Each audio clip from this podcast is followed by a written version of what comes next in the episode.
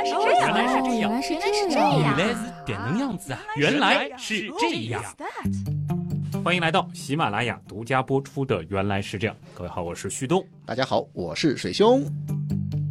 其实本来今天应该是跟大家来更新就我的旅行，今年的最后一个旅游特辑的啊，就还惦记着这件事儿啊很多朋。友知道我我刚去了次越南，对吧？但是谁让就是最近有一个事儿，我觉得还是得把水兄请来，有一个突发的聊一聊，。对吧？真是突发的，然后呢，关注度也挺大的，尤其是给了我国北方地区的不少朋友一点小小的震撼。嗯，这真的给到福利了，我是跟你说。哇，嗯真的，其实让我们很羡慕啊！刚才跟水兄其实也交流了一下，你那天晚上甚至是有直接飞北京的冲动的，是对，是的，我就差一点我就 下订单了，对吧？对，其实大家看到我们的标题，大概约也能猜到啊，由头呢，其实就是在十二月一号的晚上，我们北方很多朋友其实是拍到了极光。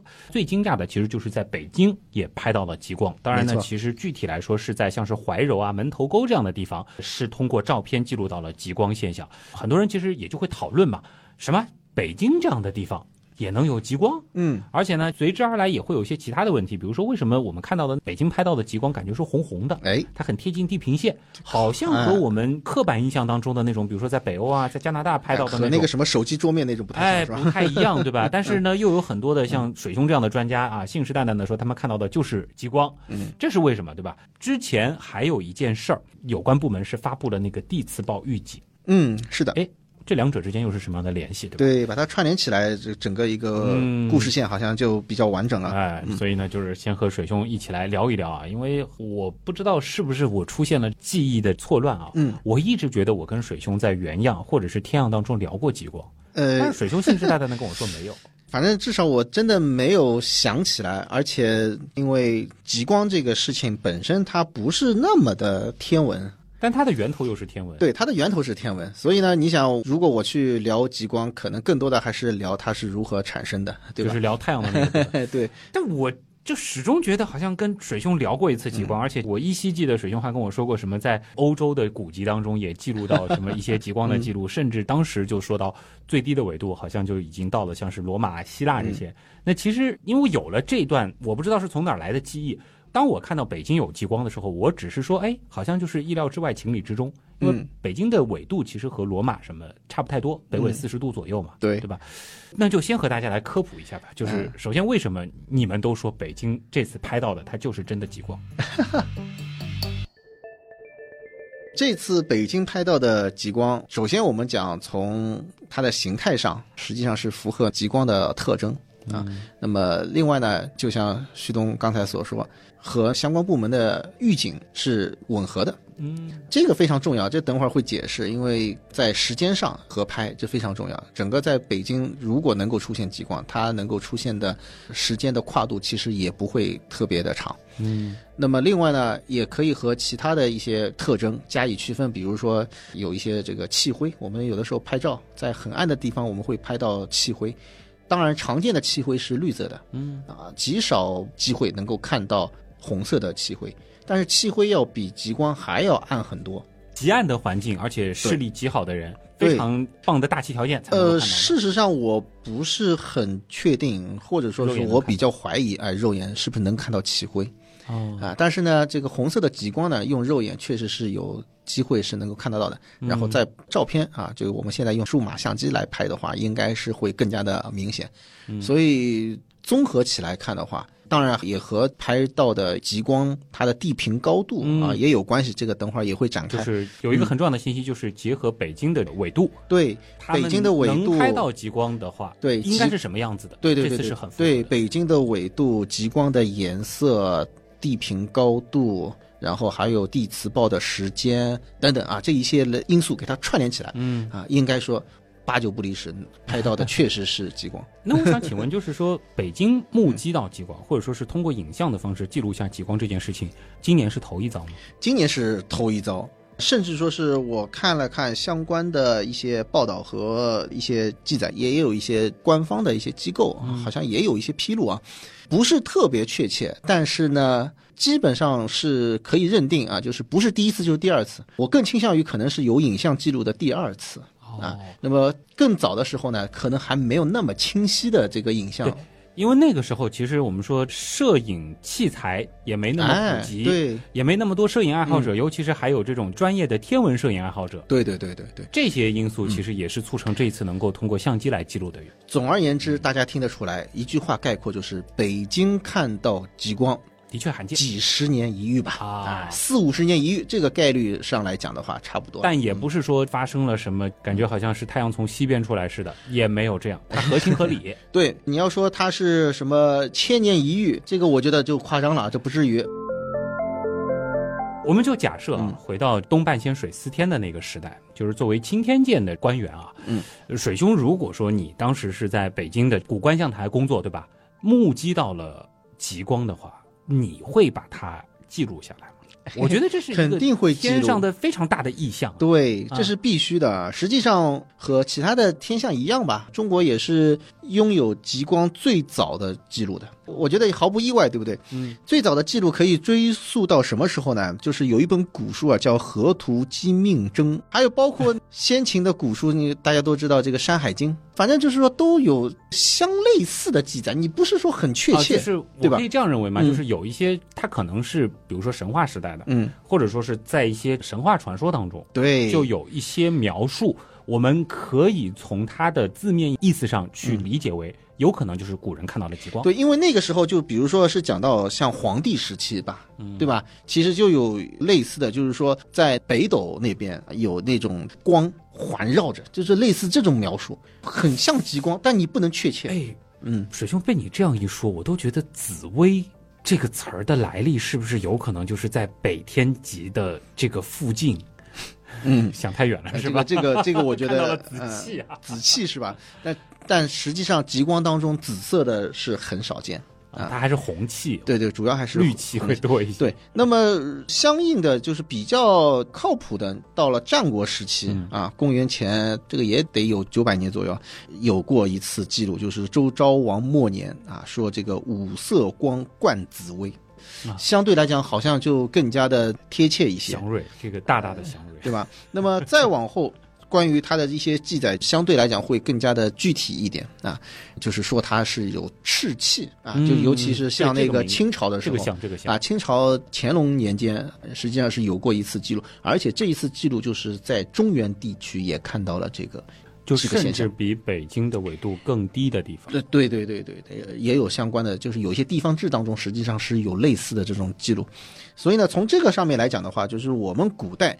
啊，一方面说这个对于这种现象的记录是比较早的，另外一方面实际上就像刚才东半仙所说，对吧？就 看到这种现象啊，水四天一定是会把它记录下来的。就不敢不记，对吧？它 它是明显是我们讲和其他的这种常规的是不一样哎，它是突然出现的。那我刚刚其实脱口而出了，因为你说那个五色光冠紫薇嘛，对吧？祥瑞，那古人看到极光，他是觉得祥瑞更多呢，还是凶兆更多呢？呃，我觉得可能是让人害怕的成分会更多一些啊、哦，因为主凶的啊，对，因为毕竟这个东西比较的特殊，而且怎么说呢？有点鬼魅，这个对对飘忽不定，一会儿出现，突然可能又没有了这种。嗯而且因为关键是发生在夜间，对，就实际上我们古人有一个习惯，如果发生在清晨或者黄昏，如果出现一个什么光啊什么，可能会认为它是这个祥瑞。呃如果在夜晚夜空当中出现的，啊、这有的时候就不一定。而且关键是我们国家看到的极光，大部分还都是红色对对对，就会让人觉得血光这种、哎 联系上了，对吧？所以呢，我我觉得可能还是恐慌的程度更多一些。嗯。但是反过来，之所以要聊这一段，主要还是讲，其实我们通过古籍当中的一些记载，嗯，起码可以从一个侧面去佐证，可能在更早的一些时期，北京的同纬度甚至更低纬度的一些地方，在我国境内也是有极光的目击记录的哎，是这样子的。啊。那相较之下的话，可能在欧洲的，比如说这个北纬四十度，甚至是到了比如说像这个北美的北纬四十度这一带，看到极光的概率是不是就会更大一些了？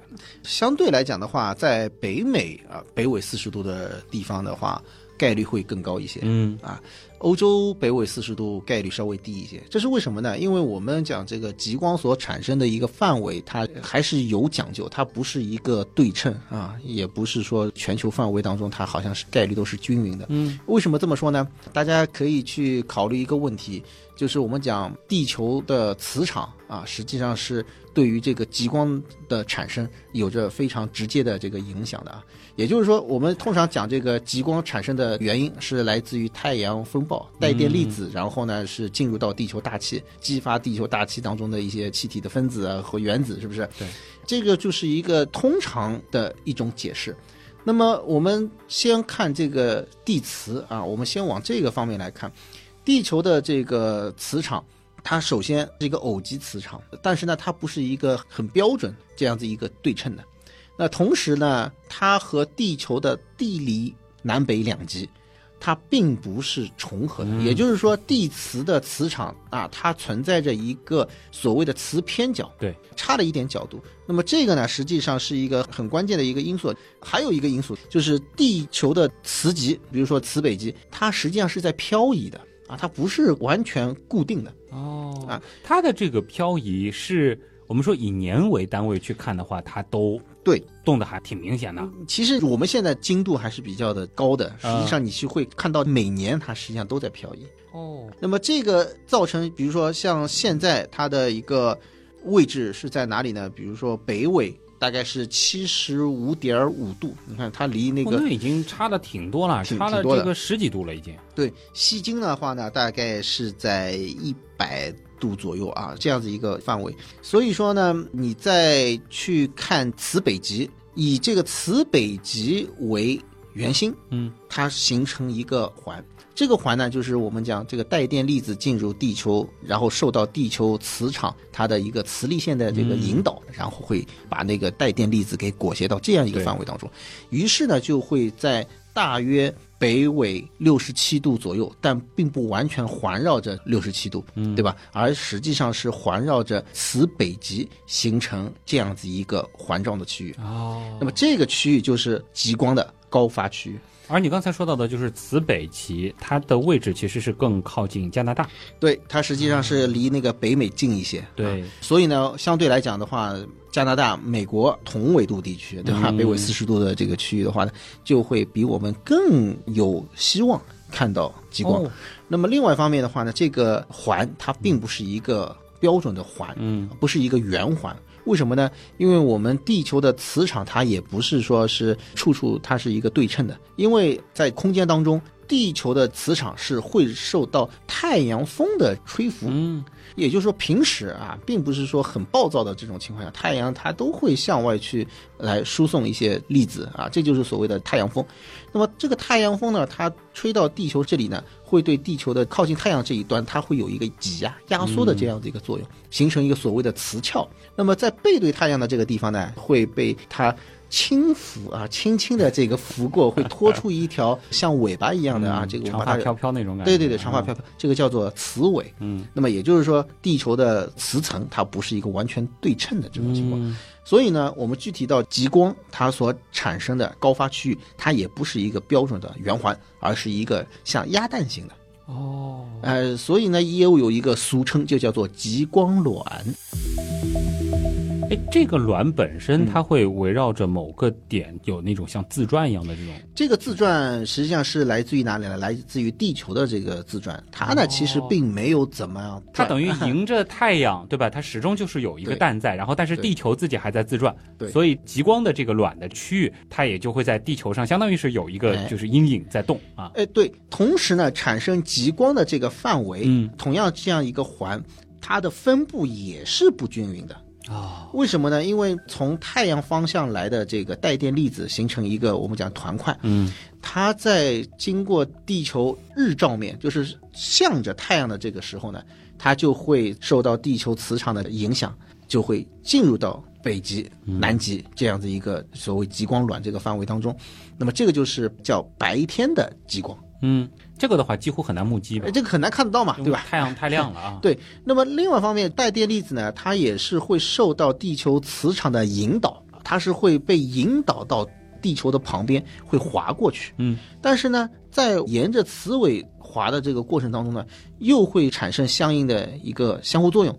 地球的这个磁场呢，也会把那些带电的这个粒子啊，又给它拉过来。为什么呢？因为同样带电粒子，它实际上是会造成地球磁尾啊发生断裂，因为它是能量比较高。哦能量比较高，它地球的这个磁尾如果断裂之后呢，它就相当于是会把它这个带电粒子给又给它吸过来拽回来拽回来，所以呢，它是会反向的，从就是背对太阳的那一面，哎，吸引过哎，来。其实大家别小看水兄刚刚说的这个知识点，嗯其实你解释了一个很多时候被我们忽略掉的，但其实是有点儿嗯，感觉违反直觉的一个现象，就是为什么在晚上是能够看到极光？哎，就是背对着太阳的那一面。明明跟阳光已经没关嗯系了，跟这个太阳风暴好像也没关系了，对吧？但事实上就是被地球的磁场给拽回来，对对对对。然后再次去激发上面的打击。对，那么、呃这种情况下就会造成什么呢？就是我们讲它的整个分布它是不均匀的，就是我们讲被拽回来的那一个部分的话呢，它实际上是会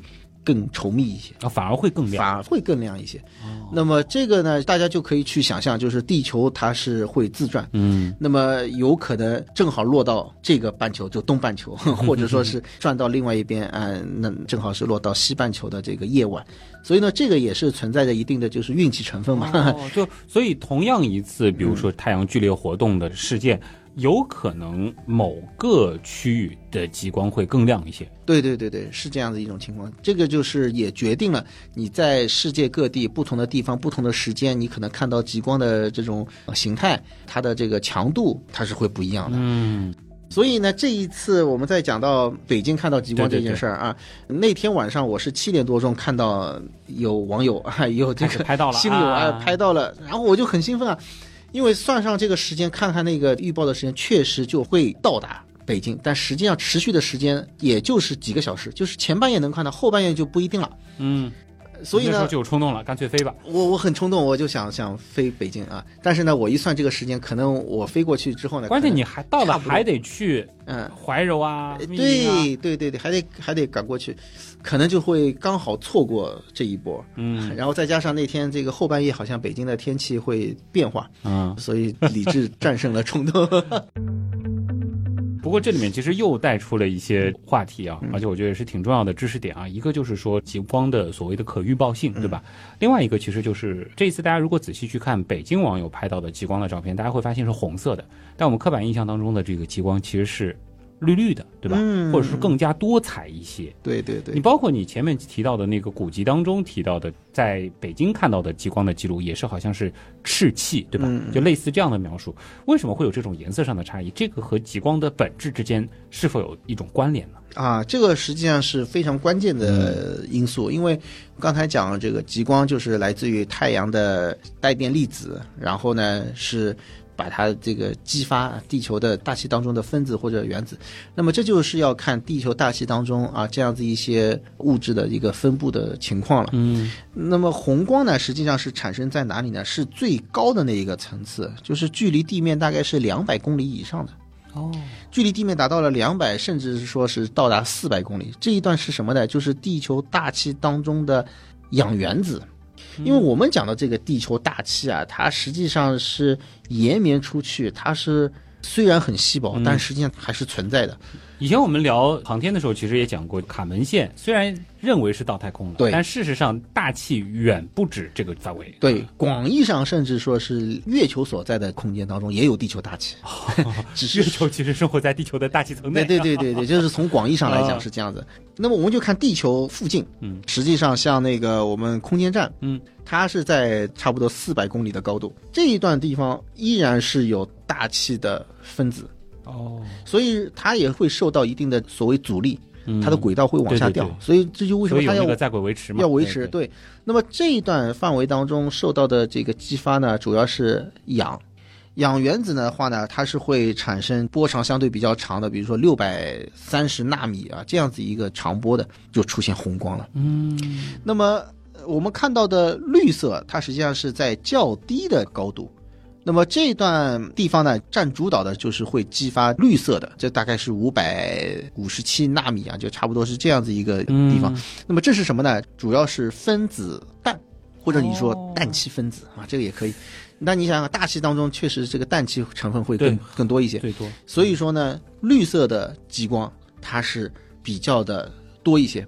啊，另外的话呢，我们的肉眼对于绿光，它实际上是会更加的容易去嗯捕捉、去看到。所以呢，我们大部分情况下，大家可以看到这个精美桌面，对吧？很多拍到的照片它是绿色的。啊，那么拍到这个绿色的话呢，就是它主体大概是在距离地面大概有一百公里到两百多公里啊哦这样子一个范围当中。还有其他颜色吗？还有比如说那个再低一些，大概八十公里到一百公里，这个我说的都是左右啊，它不是很对，相对来说是一个幅度没有很清晰的界限的啊。那么这个是什么呢？还有蓝色的，蓝色的呢，它也是氧原子当中的一条谱线，但是呢，它相对来讲比较少一些，大概是四百二十八纳米，这个相对来讲有一部分的激发吧。嗯，那么紫外其实也有，但是呢，我们肉眼是看不见，对不对哦？如果有紫外的观测设备，对就是能够看到紫外极光。对，其实你要说太阳系当中去看的话，紫外极光这个是被观测到的，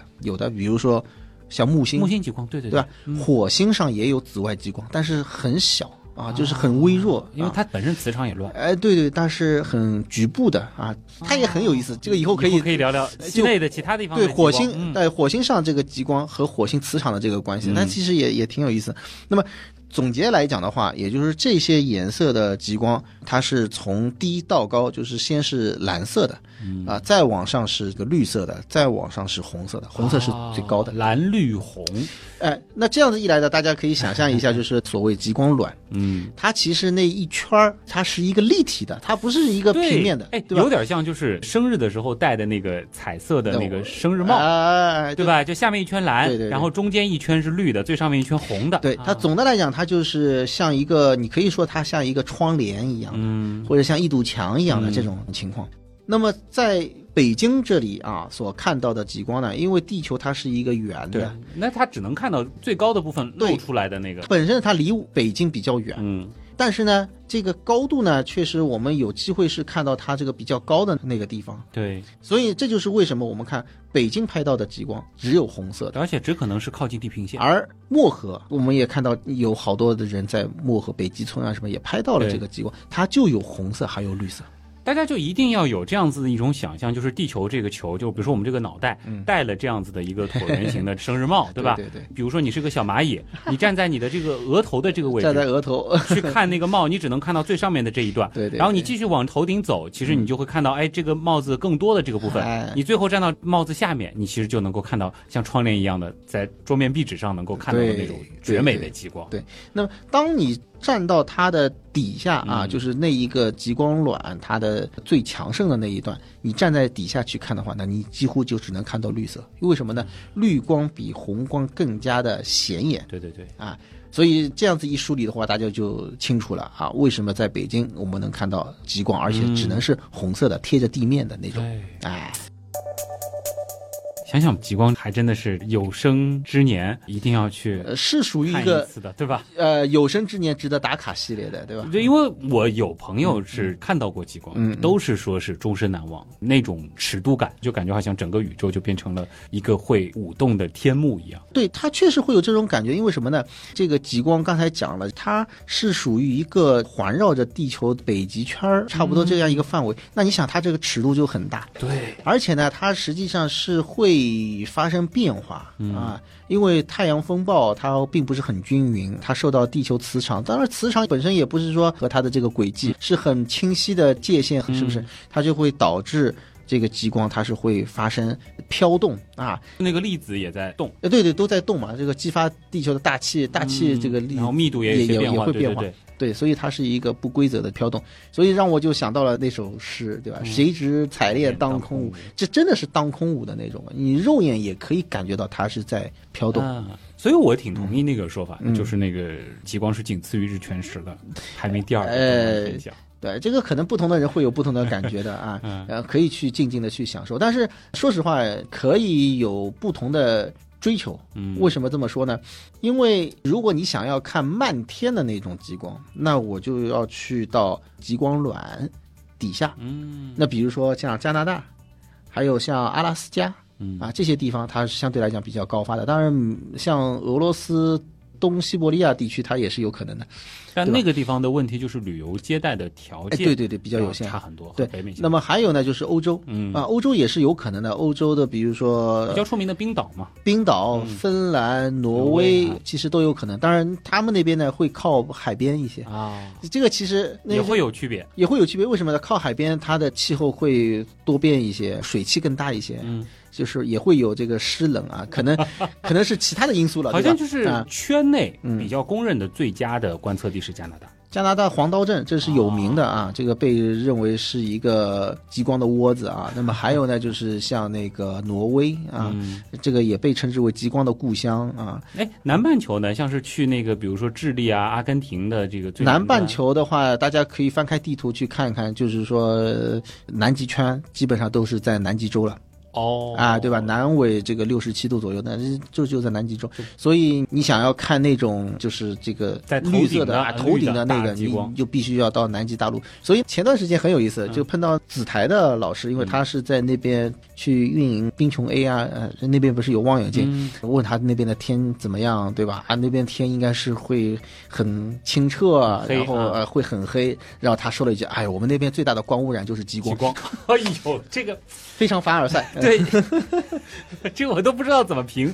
从观测的角度，可能的确也是光污染，是对吧？是，但是你从美的角度啊，这 在极地观测倒是意想不到。哎，就是这个问题。嗯其实说实话，呃你也不得不去考虑这个问题，嗯对吧？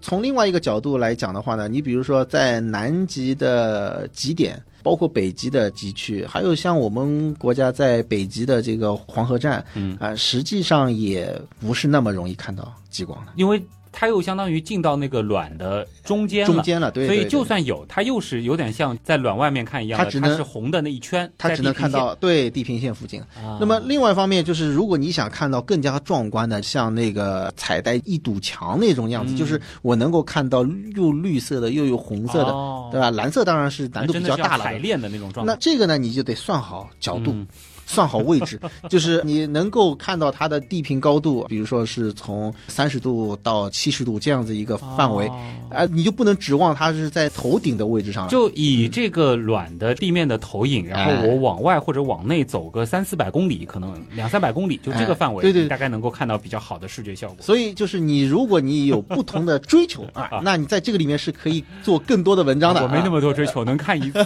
不管什么方式都可以啊。这这有点像看日全食的那种心结似的了。扯得有点远啊，回来我先帮大家梳理一下，就是极光其实作为一种自然现象吧，嗯，其实我把它定义成大气现象，好像也可以；对把它定义成是一种天文现象，好像也可以。它刚好就是大气和天文的一些现象的一种中间地带，或者说它是一个交互的结果。可以这么说。但是呢，大气的光学现象一般是研究的是什么呢？折射阳光，对吧？对，是在这个对流层当中，嗯它是折射、反射、衍射，就是类似于这种光学效果。有透镜、有小冰晶这些东西的参与的。对对对对，就是更多的就是我们所说的这是气象的因素对。那么极光呢，它明显它不是气象对它的发光原理，就虽然是跟太阳有关，嗯。但并不是来源于阳光，而是我们说原子受激，对。这其实是和激光的这个产生的原理没错没错。非常像的。对嗯，所以这是一个本质的区别。嗯。所以呢，这一块地方呢，你说有那个天文学家在研究，也有一些是属于我们讲极地科学家，啊，对吧？极地科学它是极地的气候啊等等，嗯那么还有一些呢，就是包括地质啊等等嗯，它也会有一些涉及。现在有一个学科啊，实际上也是发展起来，就什么就空间天气嗯啊，空间天气的预报。它应该说是通过空间天气的预报来得出极光的一个这个变化，因为极光它本身的这个原理，说实话，这已经是搞得比较清楚了。对，那它也没有什么对于我们就是有些什么很很很呃基本没有了很重要，啊或者说很重要的一些应用啊或者啥的，这个倒也没有也啊主。要就是好看，有旅游价值。那么它 极光背后的原因所产生极光的一些因素，嗯，这是非常值得去研究和监测的。那接下来的一个重点，其实就是伴随着这一次的极光目击事件吧，嗯，有一个预警信息，也是得到了很多朋友的关注，就是所谓的地磁暴。地磁暴其实也是我们今天想要重点跟大家去介绍的。这个名词呢，很多人可能也并不常听到，对，因为要听到太阳风暴或者这个概率可能还更高一些，吧对吧？地磁暴不是挺吓人的。太阳导致了极光嘛？那怎么这个又突然冒出来一个地磁暴呢？这这三者之间什么关系？呃，那么讲到这个地磁暴啊，那么我们还是从太阳风暴源头啊，我们还是这个稍微扯远一些，因为太阳风暴实际上很多人可能以为啊，这个太阳风暴就是太阳吹出来的气嗯啊，气浪 啊，就是这种感觉。实际上，太阳风暴就是什么？就是带电粒子。那么，当然，在太阳表面它所产生的这个区域在哪里呢？就是在太阳的我们所说的这个表面的活跃区啊，或者叫做活动区域。就是我们通常说的像黑子这样的对地方，嗯太阳黑子它是太阳上面的一个主要的这个活动的一个特征，一个现象。那么，但是呢，太阳黑子呢，它还并不孤单，就并不只有太阳黑子，嗯而在太阳黑子的周围，实际上是还暗藏玄机，就是什么呢？太阳黑子实际上是预示着太阳局部的磁场。嗯。那么还有一些呢，就是我们讲太阳黑子周围它是会发生这个耀斑的这个现象，它其实都和太阳表面的这个磁场是有关系，因为太阳本身是一个等离子体，对不对？那么这些磁场呢，它是会把这些等离子体啊来塑形，塑形，啊我哎们，说什么日耳啊，对啊，其实都是这样子一个原因。那么太阳风暴包括日耳，它所产生的就有可能是来自于它太阳表面的这个磁场的变化，嗯，使得发生了局部磁场的一个断裂。哎呦，这样子的话呢，就使得这个太阳表面的物质向外喷发。这种喷发呢，就是一个什么呢？就是我们所说的，可能就是太阳风暴啊，啊，呃，俗称就是太阳打喷嚏嗯啊。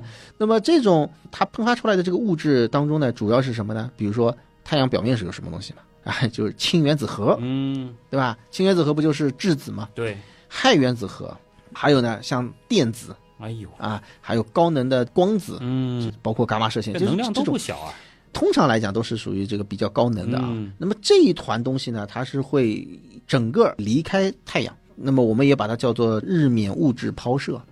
啊，那么因为它是在不同波段上面所观测到的这个现象，所以它可能会有不同的名称，然后呢，还有包括它的这个能量啊等等，这个会有不同的定义。嗯但总而言之，大家就记住一点，它实际上是太阳表面的这些带电粒子啊，这一团物质离开了太阳，然后向周围去扩散。但是这种扩散，它不是说是各项同性啊，就是像这个扔了一块石头，然后同心圆向外，它不是，它是什么呢？因为是从太阳某一个区域来爆发爆出来的，它是会沿着这样子一个方向去传递出去的，哦所以它是有一就我们可以一定的想象，物质的其实就是像比如说嗯。打喷嚏，对。喷出来的那团哎。什么唾液病菌什么的，哎。其实是一个团块，对。它只是说可能随着它的运动，它会远它会有点有一些扩散，啊扩散，哎嗯，会有这种情况。那么，当它正好冲着地球来，进入到地球磁场的这个范围当中，那么这个时候就看地球磁层的表现。了。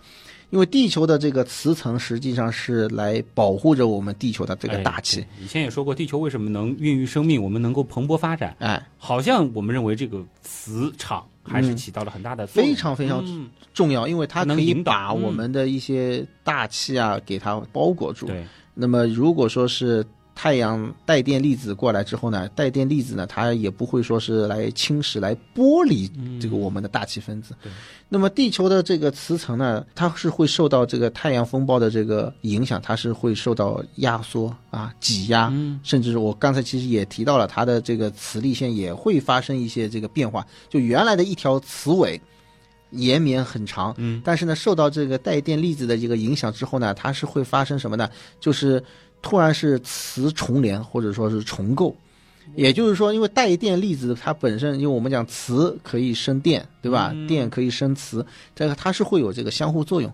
那么有的极光产生的，它就是不是激发，它是这个磁感应的效果。哦原理还不一样，原理对对，哦不同的星球上面，它的这个形成的原因确实还是不一样的。那么我们就讲地球磁层，它是可能会发生这种变化，嗯，统称就是什么呢？就是会对地球的磁场产生干扰。哦，这种干扰就会使得地球磁场的形态发生变化，就好像我们俗称就是讲太阳一打喷嚏，地球抖一抖。哦，那么这种抖一抖就是什么呢？地磁暴。那简而言之，地磁暴说白了是地磁正在经历一场空间风暴，对，它其实还是受到太阳风暴的影响。对，主要还是太阳嗯风暴的这个影响，呃，使它产生了形态上面、能量分布上面这些这个比较大的变化。如果你去看它的从科学的定义上面来讲，是它的磁通量，它实际上是会有这个波动啊。它的当然波动范围是很小，它就是属于纳特斯拉就是这种级别的这种波动，但是呢，会很明显的是会发生几个数量级的这种变化。对，不过我觉得区分就是太阳风暴和地磁暴还是有意义的，因为、呃，太阳风暴它可以朝任何的角度去喷，对对对对，只有就是喷到地球，让地磁也受到影响了，嗯那么这种才可以被定性成是地磁暴，对吧？所以这还是两个概念。呃，是两个概念。呃，那么另外一方面就是，当这个地磁暴出现的时候，嗯就是地磁其实会引导就是太阳风暴当中所含的这些高能的粒子，嗯，嗯到两极区域，然后在这个我们前面说到的这个极光卵的这个附近，对就会产生极光这样的现象，它会激发大气当中的这些。所以我们说的就是，如果是正常的这个太阳风嗯啊，或者说是小规模的这个太阳风暴，它其实也都会产生极光。嗯，只有当太阳风暴带电粒子它这个量很大，会使得地球的磁场发生比较大的这种扰动。啊，我们就把它定义成所谓的地磁暴哦，它是这样子一个这个因素。地磁暴往往会带来非常壮观的、更亮的极极光对是这样的，所这以就使得因果关系是啊，哎大家这也就使得啊就是在地磁暴发生的时候，像北京这样的相对纬度比较低的地区，它就有更大的几率目击到嗯极光。对我们呢也是会把那个地磁暴啊，我们是有比如说有不同的指数啊，比如说这个 K 指数啊、KP 指数，还有 DS 指数等等啊，这个其实有不同的指数，它有不同的参考的标准啊。那么简单的讲呢，就是我们对于普通人来讲的话，我们可以关注一个就是 KP 的指数，嗯，它是全球地磁台网当中啊来进行监测、进行计算的，它呢就是可以直接的来表示地磁的活动的它的这个级别，嗯。就相当于我们讲地震的这个级别呃一样，但是呢。它呢，并不是一个这个线性的关系啊，也不是指数关系啊，这个具体还嗯这个比较比较复杂一点，我其实也不是特别的这个清楚。但是呢，我们可以去记它的结论啊，就是说它可以从零到九啊分成这样十级。当然，这里面还可以继续去细分，细分出来的话呢，可能大概有个二十多级啊，就会分得很细。那么，如果我们讲这个 KP 达到了五，就是中间程度，那么它其实就是属于地磁暴了。哦，对，，那也有人把那个 KP 四就认为是小规模地磁暴，嗯啊，KP 五到六它就成为这个呃中级的地磁暴，那么相应的 KP 七八九那就是属于呃大规模地磁暴。嗯所以通过这个指数，我们就能够判断地磁的一个扰动以及极光它的这个强度了。哦，那么换句话说，我们通常所看到这个极光卵，它产生在于这个北纬六十七度左右啊这样子一个范围当中，它大概也就是 KP 三、KP 四，就差不多就这样了。那么如果说是一个小规模太阳风暴啊，它达到这个 KP 五，那么一直到 KP 五，说实话，我们中国在即使是漠河，漠河也不一定看得到啊。那么这一次的地磁暴，它达到了多少？达到了 KP 七。哦，那很高了。相对来讲是比较高的这个程度、啊，这就是给到我们这个机会了，是不是？也就是说，如果是什么 KP 八、甚至 KP 九，呃上海都说不定 有希望。你比如说那个 KP 九啊，那就是我们讲叫 top level 啊，这个很有可能就是在中纬度地区都有。但还是最可能看到了，这个可能会对整个全球的生产生活都带来不小的影响。哎，对，是是这样子的。那么这个我们可以这样子来讲，就是这一次为什么我们讲这个非常的难得啊？首先我们讲这一次的这个概率，我前面也讲这个至少就几十年一遇。就啊。这个并不是常见的事儿，不不是很常见，而且这产生的这个因素应该讲也比较的特别啊，嗯。这个也可以跟大家分享一下，就是在十一月底，在太阳表面有很多个活跃区，嗯。那么在十一月二十八号到二十九号的凌晨，实际上发生过四次日冕物质抛射，哦，前三次相对规模小一些，而且呢，它的活跃区就是产生的区域呢是靠边缘了，嗯，就有点转过去了。二十九日凌晨，就北京时间啊，二十九日凌晨的那一波是比较大规模的，它对应的耀斑的等级是达到了 M 九级，又来一个新的评级系统了。呃，对，这个之前可能是说到过的，嗯。我不知道大家有没有这个印象，就是我们在讲到太阳呃就是活动的时候啊，我们其实是有这个跟啊大家讲过。那总的来讲，就是说这是一个相对来讲是一个中高规模的就在上面是什么 X 级呃对？M 九点，这它这次 M 九点八吧，就再往上。和牛似的 M 九。哎，马上马上就是 X 级了 X 级了，X 啊级就是属于是最高等级的，嗯当然这里面还可以再去细分。那么前三次它相对比较小，嗯能量低一点，它的速度相对来慢一点，哦，它这个速度还是不一样，这个慢是大概什么尺度的？每秒钟大概是两百三百公里，这个哦，就比光速要慢得多得多得多。那但是其实，在空间当中的话，也就是它喷完了，对可能隔个几天是能到地球的。对它这个速度啊其实也很快。对，那么如果说是那种比较高的，它实际上是可以达到一秒钟八百公里，就是哦这个其实变化还是这个差距就最快可能就是隔日达。对，对，平均来讲的话，大概是每秒钟五百公里左右。嗯那么想跟大家讲的这个情况就是什么？前四次喷发当中，第二次、第三次、第四次，它还在来地球的这个途中，结果没想到第四次的喷发，它是追赶上第二次、哦第三次就它的太猛烈，了，所以它速度很快速，度快，对这很有画面感。就前面三个还在走，然后它对啪一下就包圆了，对，它就往前，就是产生了叠加的这种现象。相当于把前面三个也合并了。对对对对对，合并了。哦所以这个是一个非常重要的、特殊的一个情况，而且呢，发生第四次日冕物质抛射的这个太阳活跃区，嗯几乎就正对着地球，哦，那还是所以它是对冲着我们来。那么从二十九日的凌晨喷发出来，到三十号的晚间。啊，差不多就是一般通都是通过这个两天左右的这个时间就到达地球，然后呢，恰好又是出现在我国的夜晚，嗯啊，这个时间，这才造成了北京看到的极光。哦所以这几个因素给它叠加在一起，大家想想看，这是不是概率就低很多？啊，这样看来的话，好像那也不是说什么稀松平常的事儿，呃，它就就是一个相对来说概率比较本身这个嗯事件就比较较特别啊啊，要不然我也不会那么激动，这个要冲动啊，对吧？想要到北京去看，因为到漠河，我相信我肯定是有机会去。啊，但是呢，就北京看到，我想在，哎呀，对吧？北京因为是比较容易去到达的嘛对对，对其实我就想到了，大约在应该是两年前的开年系列，嗯。当时我们有个系列是周而复始嘛，那个时候其实开头就提到了所谓的太阳周期，然后也是提到了就是本轮的太阳活动周期的确是处在一个就是渐入佳境的状态，没错，但事实上就是在我的印象当中，可能要到明年嗯，才是它活跃的这个最高峰。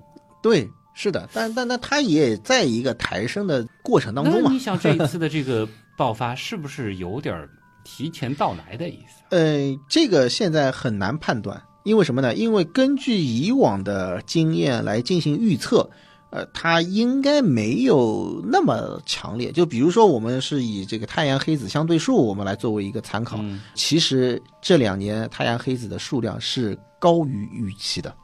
的确是高的，的确是高于预期。那按照这样子来算的话呢，实际上说白了，我根本就不知道，就是是不是未来还会有这个更高的，我很难去预测，因为它已经是超过我的这个预计范，围了。因为就是二零二四，对不对其实才是真正的我们说按照以往的规律，嗯它的活跃的最高峰嘛。现在很难讲，就是你也没办法说这一次有那么强，是不是二四年、二五年它就会比今年会更强？啊，当然，其实还有个你来说运气因素，就是就算有更强的嗯，它还得对着地球，对吧？对这个本身是有一定偶然性的。对对对，嗯是这样。因此呢，我们也必须是啊，这个紧紧的盯着太阳去关注啊，它的这个活动啊，一举一动。对，有一个很重要的嗯前提，就是我记得当时也讲过，就是人类有明确的、连续的，就是对着太阳的这个黑子或者说太阳活动周期进行观测，嗯，也不过就是几百年。嗯，是的，嗯，因为对于太阳物理这个学科，它其实发展到现在真的是还很短，就相对于我们整个历史长河来讲的话，对吧？实际上最重要的一次事件就是一八五九年的卡林顿事件。嗯，因为卡林顿因为本身他也是一个业余天文学家啊，实际上爱好者，对吧？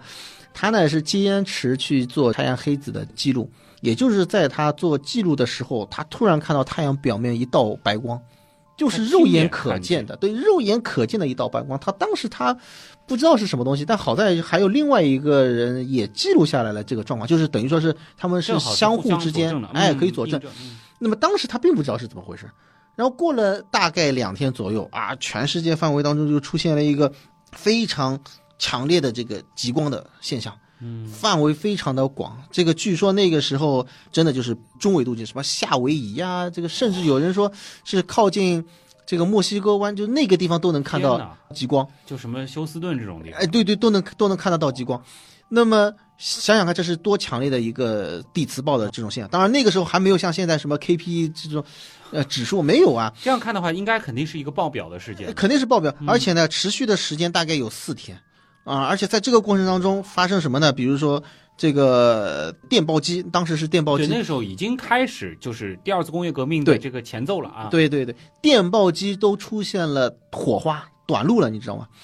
所以空气当中的这种带电粒子的这种这个成分实际上是相当高的，啊，甚至说有人讲这个好像也有人这个头发竖起来了什么，也有这种描述的，啊，甚至还有这个电报员他是这个因为这个电火花它触电什么都都有这种记录。那你想想看，这是多么夸张的一件事！这个很可怕。就我们以前就是聊，比如说太阳风，或者说是这个空间天气，就对地球生活的影响，可能主要讲到，比如说通讯的干扰啊，对吧？然后可能航天器有的时候会受到一些影响。但如果说是卡林顿事件这样规模的这个太阳活动的话，是会对生活在地表的我们，嗯直接产生甚至是物理上的影响的。是的，是这样子的。那么这种影响，那个它你看，就是随着我们这个电气化程度高了之后，那它的冲击会更明显一些。包括那个一九八九年啊，这个魁北克停电啊，也被认为是太阳风暴引起的这个电网的短路。所以有的科幻电影当中提到的就是由太阳风暴，嗯，最后导致地球上的那个大规模的这种灾难，对，是有一定的科学依据。以当然是有一定的科学依据啊，还包括我们现在依赖于，比如说卫星啊，嗯，啊，这个各种通信啊，这种程度是很高。因为太阳的风暴带电粒子，它倒不是说是像那个一阵风一样的、嗯啊，把这个卫星给吹跑啦，或者这个这倒不至于。但是呢，会怎么样呢？因为带电粒子啊，它可能会轰击卫星的电路板，嗯，电路板当中它都是这个可能会受到这个影响，产生了局部的这个短路，可能也会出现火花呀，甚至也会出现什么呢？就它的这个编码，它的在这个就是我们讲零一，它的这个高低电平出现紊乱，就会产生一个错误代码。哦呦，啊，这种事情我告诉你，这个不是这个危言耸听，就是本身整个呃行星际空间也好，星际空间也好，它就带有这个高能的宇宙线。对，高能宇宙线它就会造成这件事情。比如说我们的天问一号，嗯，啊，它在飞往火星的过程中就发生过这种事情的。哦那这个本身它是可预见的嗯嗯嗯，啊，我们也会有相应的这个防范的措施。对，有纠错机制。对的嗯那么如果说啊，我们讲这个大规模像卡林顿事件这样子的太阳风暴来到地球，造成地磁暴。不排除就是说，我们有很多的卫星会造成这个轰击，所以你可能你要提前让它待机，对啊其实最简单的办法就是这段时间你不要工作，哎、对，对对对，让它休眠，伤害造啊成最小哎，那么还有呢，就是什么呢？就是地球大气会膨胀，啊，呃然后一些低轨的卫星，它会阻力增加，阻力增加，啊哪怕你说这个空间站像这种，对吧？因为它规模比较大，嗯这个太阳翼比较大，它可能轨道影响的这个程度会更加的明显。那这个都是可以预见的。之前星链掉了那几个星也是，也是这个嘛，啊对，星链上去之后没多久就遇到地磁暴，然后嗯很壮观的那个，所以这个影响其实是不小的。对而且其实你刚才说到了，我觉得最恐怖的还是卡林顿事件。如果是这个规模的活动，那问题是什么呢？其实从历史上也有人翻阅历史的记录，嗯说卡林顿还不是最强。曾经在一七七零年，刚才其实也提到过，就是清乾隆年间嗯发生过一次，可能持续时间是长达九天，都有相关的一些记录。因为当时呢，当然没有说是记录啊或者什么的，但是你看，就研究人员说扒出来的，就是像国内洞庭湖志嗯，在地方志上面记录到了极光现象。就对于我们东半球来说，本身是极光的可目击纬度是比较高的，哎，对吧？对对那洞庭湖那其实就已经是长江流域嘛对吧？对甚至更低了。对，那那是 对不对？那 必然也是一次卡林顿规模的事件。呃，对他那个研究人员，实际上是认为他这个事件可能比卡林顿大概还是要更高一点，大概是他的两倍。那照这样说的话，感觉也就是一百多年就会有一次。对，所以说你从这样子一个概率，如果这个他的分析啊是真的，这是确实存在的这种情况，那么确实它就是百年一遇的规模，对吧？卡林顿事件到现在是一百五十年，对，一百五十、一百六十啊，对，卡林顿事件也也过去那么久了，对吧？我知道系统在想什么东西啊，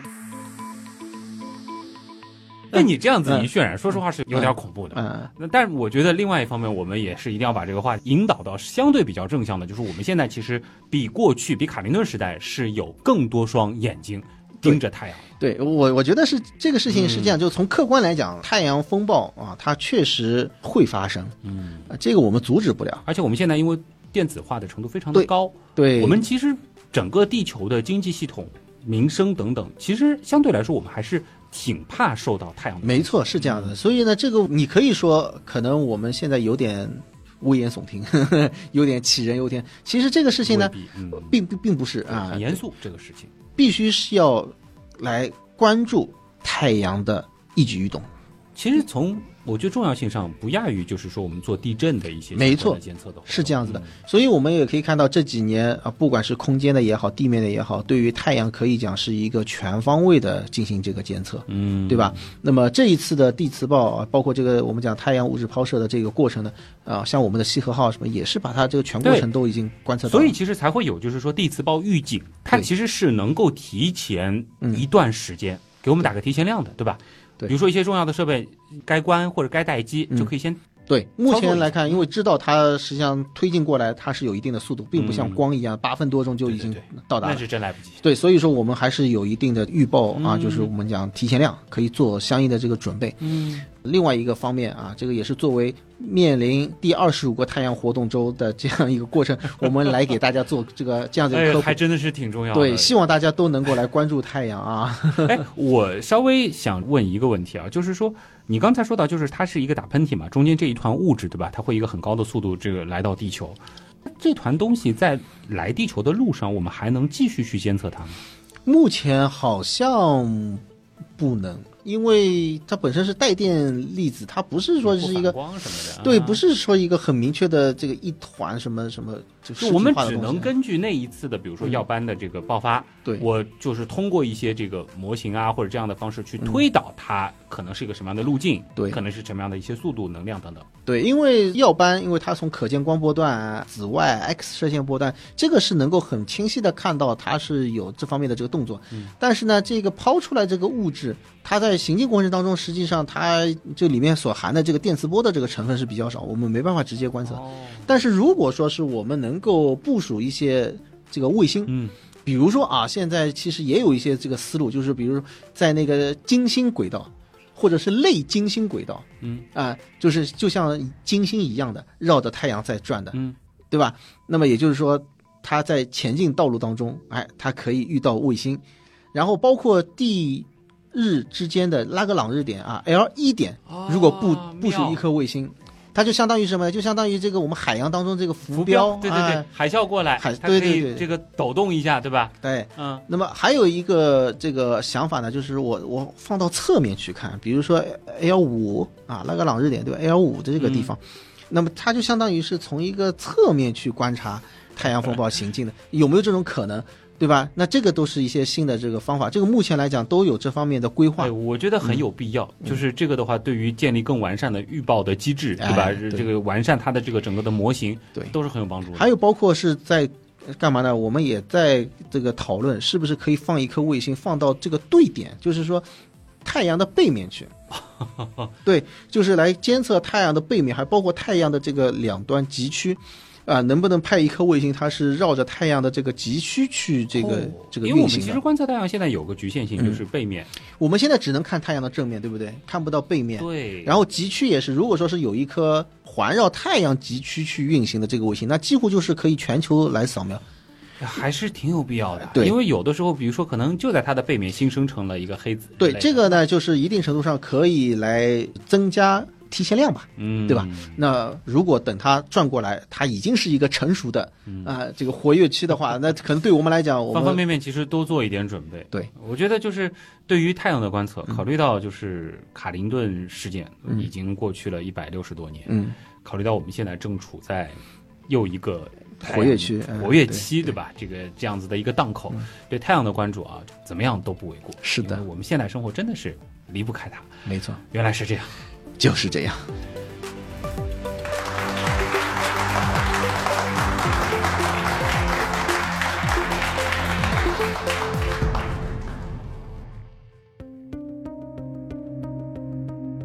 被你说的真的是有点心慌慌啊！这是，但是呃，你好像还也有一个说法，就是卡林顿这样子的这个规模，未必是百年就必然会发生一次。对，不好说，因为现在我们对于太阳的这个理解，我们认为就是卡林顿事件，它一定是一个比较特殊的，反正就是卡林顿事件之后，我们是再也没有没有过对，没有那么强，但是并不意味着它不会来那么一次。所以呢，这个我们就辩证的来看这个问题啊，因为科学嘛，它就是要讲究这个实证对对对对。啊，以及就是我能够做到我最好的，我能够去这个预测它并。不是说是在我们在做什么预言。对对对，你去猜也没什么可猜的，对吧？但是确实，我们需要提防，就是如果现代社会当中来一次卡林顿事件，可能它的这个影响会很大。我们要防的是这一点。尤其是我能想到的，嗯比如说像医院当中的很多的这个电子的这种监护设备啊，对吧？然后再包括其实我们的智能手机，嗯，再包括我觉得如果是再过个五年十年，就是像自动驾驶啊、汽车这个机器人啊，对，大量的应用之后，其实真的是会非常多，因为我们现在就是依靠这个电子设备，包括网络啊等等这些东西都都会有关。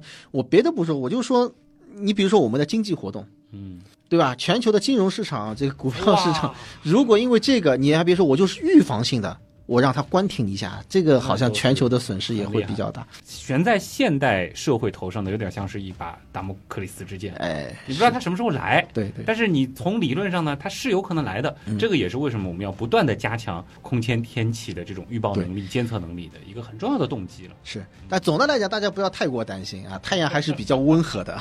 然后千万也别像什么去判生锈四炸那样去判我们目击一次卡林顿事件，这真的没什么好判的，对这很严肃、很可怕的一个事是情啊。的，是这样。嗯，好了，那今天的原来是这样，真的就是这样。再次感谢通过所有方式支持和帮助过我们的朋友原样的发展真的离不开大家。啊。那下期节目啊，就要好好的和大家交代一下我的这个越南之行了、啊。下一期就轻松一些。好，拜拜。拜拜。因为在空间当中，实际上这个受到太阳，实际上我们在空，在空间当中，嗯，那种这个壮观壮观的那种感觉。四月二十七号到二十八号期间，啊，实际上是从北京时间是四月二十七日至呃四月二十九日凌晨，四月还是十一月？啊，就十一月嘛，十一月的这个二你十刚刚说四月，是啊你刚刚认认真真说了啊四遍四什么四月二十七到四月啊 20，OK 好。我困惑了，我想半年前有什么事关联吗？再来一遍。